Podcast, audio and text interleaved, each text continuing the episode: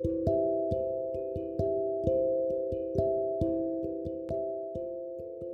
にちは、山本恵美です。今日は、えっとですね、海外でパートナーを見つけるというか、その、そうですね、海外でパートナーっていうのか、彼氏とかを見つける際における、ちょっと、やっぱり日本とは違うよねっていう話をしようと思っています。っていうのは、えっと、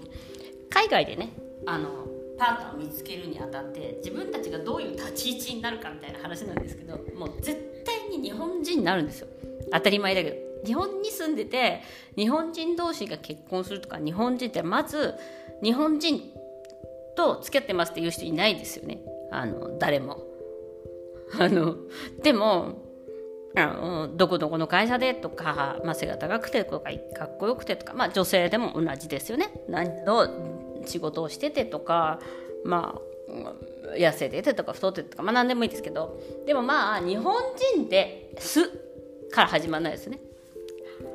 で海外でですね、まあ、それをする、えーと、パートナーを探すっていうのはまず日本人だって思われるんですよ。当たり前なんだけどね。でその時にいわゆるまあこれあのジャパ戦という言い方を私は昔書いたことがあるんですけどアジア人とか日本人専門に探してる男性っているんですよ。まあ、これねデブ戦ってやつと一緒ででも渡辺直美さんも言ってたんだけど私絶対デブ戦の男ダメみたいなこと言っていてそれはなぜかっていうとと自分のアイデンティティはデブだけではないからそれ自分がデブだってことが嫌だっていうことではなくて、えっと、そのいやさっきその友達と喋ってた時いや私はもう本当にあれだから俺か俺以外だからみたいなことを友達は言っていたんですけど女の子で。いわゆるやっぱり自分が自分以外の人っていう言い方で自分と付き合ってほしいんですよね。だから私が日本人だから付き合ってほしいっていう形ではなくてあの自分と付き合ってほしい。だから私が日本人であろうが外国人何人であろうが、えっと、私のことを見てほしいという感じですね。だからその日本人というで、ね、日本人の人を狙う人ってやっぱりちょっと日本人のそのステレオタイプなあの優しそうな可愛い女の子みたいなのを探してそういう方言っていいのかな？女の子みたいなのを探してたりとかするじゃないですかちょっと優しくて内気でみたいな、まあ、そんな人今時いないんだけど日本人の女の子で私カウンセリングとかしてても。そんな人いないよみたいな感じなんですけど、まあ、そういうちょっとステレオタイプなもの見方をされるんじゃないか。っていうことがあってやっぱりあのそれをねあの全然受け入れられちゃう女性とかもいるんですよ。えなんで嫌なの？みたいな。であとやっぱりすごいなんか日本がすごい好きでみたいな人とかもいるわけです空手とかやっててとか。なんかまあ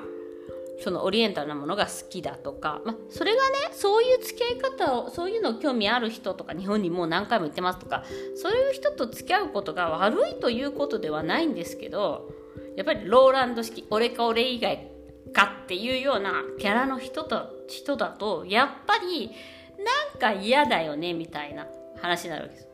だからそのそれをされそれはわざとやってるとかと人種差別とかではないんですけど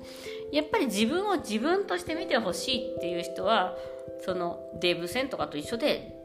日本人専門とかの風に女性を見てもらうのがすごくまあ嫌なんですよ嫌っていうかまあそれ自分はそれだけでは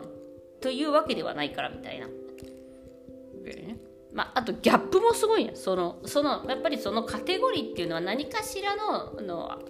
やっぱり期待値っていうのがあると思うんですよね。えー、の日本人ならではのって言って本当に日本人の女性って素晴らしくってこれはもう本当に世界に出せる日本日本芸者文化日本日本芸者ブランドみたいなのがあるから。で日本人の女性っていうのは本当に頭もいいし綺麗だし、えっと、 education っていうのまあそのガサツ私ちょっと違うけど、まあ、みんなガサツとかでもないしあの日本人の女性本当どこ出しても恥ずかしくないみたいなのは確かにあると思う私も。日本人の女性綺麗本当好きだし私も。肌も綺麗だし。ただしただし自分がその日本ブランドとして見られるのはちょっと嫌かなっていうのはありますね。でもそれって本当にあの別に嫌じゃなくてとそういう方と付き合ってすごく長くえーと、いい関係を保っていることが多いんじゃないかみたいな私の友達も言ってて私はそういうの嫌だけどでもなんかそういう風に選んでもらって、まあ、日本ブランドじゃないけど、まあ、日本も好きでその人も好きっていうことなんですけどもちろん。で選んでもらった選択肢がその後の結果が悪くなるということだけではないよねっていう話なんです。ただまあ日本でパートナーを見つけることと海外でそういうふうにパートナーを見つける。海外っていうのはそのマイマイノリティの世界なんですけど私マイノリティっていうのが、ね、すごくすごく変わった人みたいに見られるので、えーと、その中でね、まあ、日本だって言ったって変わった人なんだけど私なんて。でもその中で変わった人と見られる中でのパートナー探しっていうのはやっぱり世界はちょっと違うよなという話をしました。そしてそこにやっぱりあの文化度というかあのか国際恋愛や国際結婚の謎みたいな、まあ、あるのかなと。いう話。です。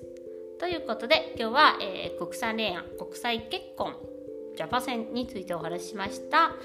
えー、ご視聴ありがとうございます。ではまた明日。